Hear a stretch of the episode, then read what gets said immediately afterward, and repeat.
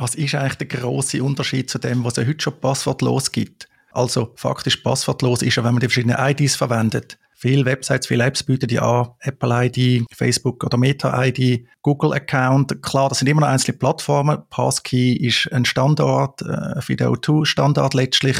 Gibt es noch einen anderen Unterschied als die theoretische Offenheit, die theoretische Austauschbarkeit?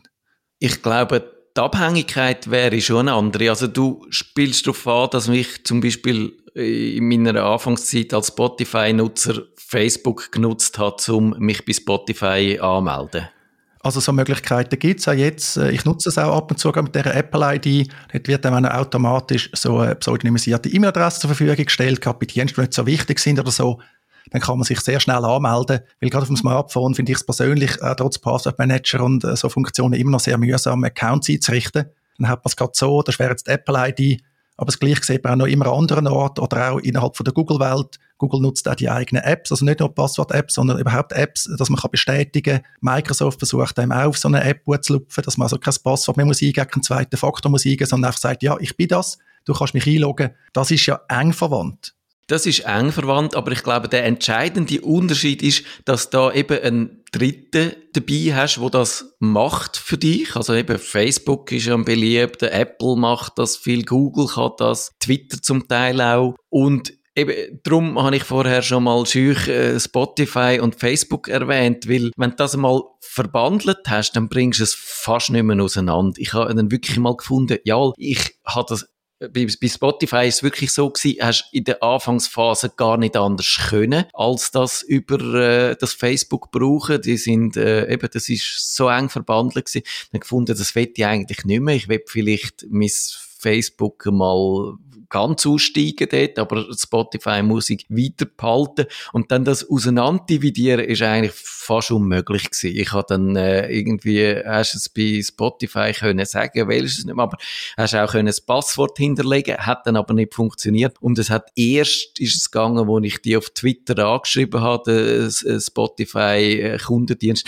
Und ich glaube, dort hat tatsächlich irgendeiner müssen, ein, ein Mitarbeiter von Spotify irgendwie mein Konto aufrufen und dort irgendwie nochmal etwas eingeben oder weiss der Geier was, also das trennen und ich sehe halt schon einfach die Abhängigkeit. Also gerade bei Microsoft, ich habe so einen Fall gehabt von einem Lehrer, wo einfach sein, wo sein Microsoft-Konto gehackt worden ist und dann aber auch so in einem Domino-Effekt noch viel nachgelagerte Sachen einfach nicht mehr gegangen sind.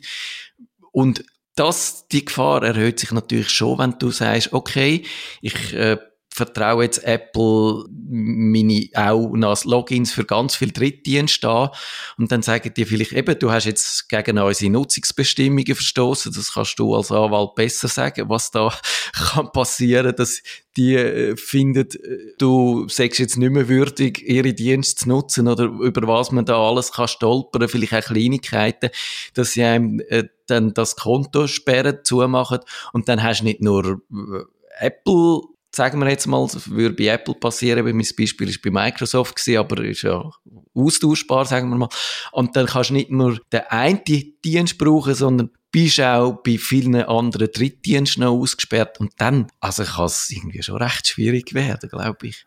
Das ist tatsächlich ein grosses Problem mit dieser Abhängigkeit, dass uns allen kann jederzeit aus völlig unklaren Gründen passieren, dass irgendeine Plattform unseren Account schließt sehr pauschal wird dann gesagt, man hätte gegen Bestimmungen verstoßen. Was es genau ist, wird im Normalfall nicht gesagt. Man wird dann nicht im Voraus gefragt, ob man noch Stellung nehmen könnte ein Fehler sein oder so.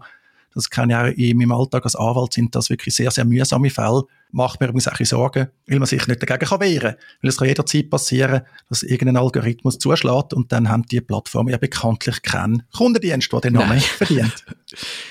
Nein, kommst nicht da, eben, also, bis du nur erfährst, was passiert ist, äh, ja, kann das Monate dauern oder du erfährst es gar nicht. Also, Microsoft hat mir dann ein bisschen gehört, dass die sehr weitgehend interpretiert haben, was Nacktheit bedeutet. Also du hast können ein Foto laden, wo nach unserem Maßstab und sogar vielleicht nach Brüdermaßstab jetzt harmlos ist, aber vielleicht ein blutiges Kind zeigt und dann das eigentlich schon lange zum sagen, nein, das ist nach unseren Nutzungsbestimmungen nicht erlaubt und dann gibt's auch nicht irgendwie eine Warnung oder einen Hinweis, dass vielleicht einfach das Bild rausnehmen sondern es wird einfach das Konto dicht gemacht und du kannst dann auch dein Microsoft 365 nicht mehr brauchen und dein OneDrive nicht mehr und äh, all die Dienste, die da dran hängen. Und darum würde ich wirklich sagen, also ich, mir geht's wie, wie dir, ich nutze die Dienste, die Drittdienste zur Anmeldung manchmal auch, aber eigentlich nur bei Sachen, wo ich sage, das probiere ich jetzt mal aus und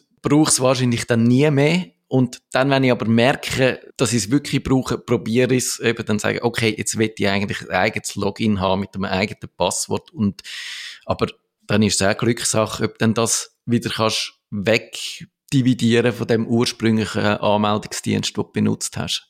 Ja, schauen wir mal vielleicht zum Schluss, Matthias. Was glaubst du, klingt es diesen Anbietern von Betriebssystemen, von Smartphones, uns die passwortlose Zukunft auf Grundlage von Passkey schmackhaft zu machen? Mm, ich glaube, entweder machen sie sie uns schmackhaft oder sie zwingen sie uns dann einfach auf. Also, das ist ja die andere Möglichkeit. Und bei Google habe ich zwischen den Zielen zumindest äh, schon das Gefühl gehabt, die wollen ein bisschen die Richtung gehen. Sie haben dann so geschrieben, eben, wenn, wenn du jetzt schaust, kannst du sagen, die Passkeys bringen eigentlich nur einen minimen Vorteil, weil du kannst eben, wenn du einen Passwortmanager hast und all die äh, Passwörter hinterlegt hast, dann ist es, dann kannst du sie auch heute schon einfach mit dem Fingerabdruck oder über, über die biometrischen Methoden entsperren und dann schickt einfach dieses äh, Gerät dann die Passwort- und Benutzernamenkombination am Dienst. Also das ist jetzt schon komfortabel. Kannst du dich fragen, bringt es dann den Passkey mit all den Unsicherheiten, wo wir darüber geredet haben. Aber Google hat dann schon gesagt, ja, also, wenn wir jetzt die Passkeys haben, dann können wir uns ein bisschen mehr darauf konzentrieren, dass die klassische Anmeldung über das Passwort noch sicherer wird. Und ich habe dann das schon so verstanden, dass dann da vielleicht irgendwann mal die Zwei-Faktor-Authentifizierung einfach zwingend wird. Und vielleicht sagen sie dann auch, okay, du musst jetzt den zweiten Faktor nicht einmal im Monat, sondern einmal pro Woche oder dann einmal pro Tag angeben. Also da können Sie die Schrauben beliebig andrehen, wie Sie das gerne wollen. Oder sie können auch sagen, du, äh, okay, jetzt hast du den zweiten Faktor, aber wie wär's, wenn du noch das Captcha würdest ausfüllen, oder? Zum wirklich sicher sein, da, dass, dass wir sicher sind, dass du nicht irgendein Bot bist oder ein Brute Force Attacker und so. Und ich glaube, äh, sie probieren es jetzt mal freundlich und sagen, bitte braucht das, wir haben da uns Mühe gegeben, das ist eine schöne neue Sache, toll für euch, macht das. Und wenn dann die Leute finden, nein, dann drehen jetzt dann dort schon an der Schraube, dass wir dann das brauchen. Matthias, vielen Dank für die Ausführungen. Ich glaube, das war eine wertvolle Ergänzung äh, zu dem, was uns Andreas und ich um Kopf und Kragen geredet haben, zum fast äh, gleichen Thema. Wir tun auch deinen Artikel in den Show Notes verlinken. Da, da eine kleine Triggerwarnung. Ich weiss, wenn das paar Pappenheimer im Publikum, ich muss ja nicht beschweren, dass es ein Paywall-Artikel ist. Matthias ist von Beruf äh, Journalist, also er lebt von dem, hat seinen Lohn verdient. Ihr findet aber ganz viel kostenlose Inhalt von Matthias auf seinem Blog, Clickomania und der Matthias hat auch einen wöchentlichen Podcast, der heißt Nerdfunk. Auch den könnt ihr gratis reinhören. Also bitte tünt euch nicht beschweren. Vielen Dank und auf ein anderes Mal. Danke dir.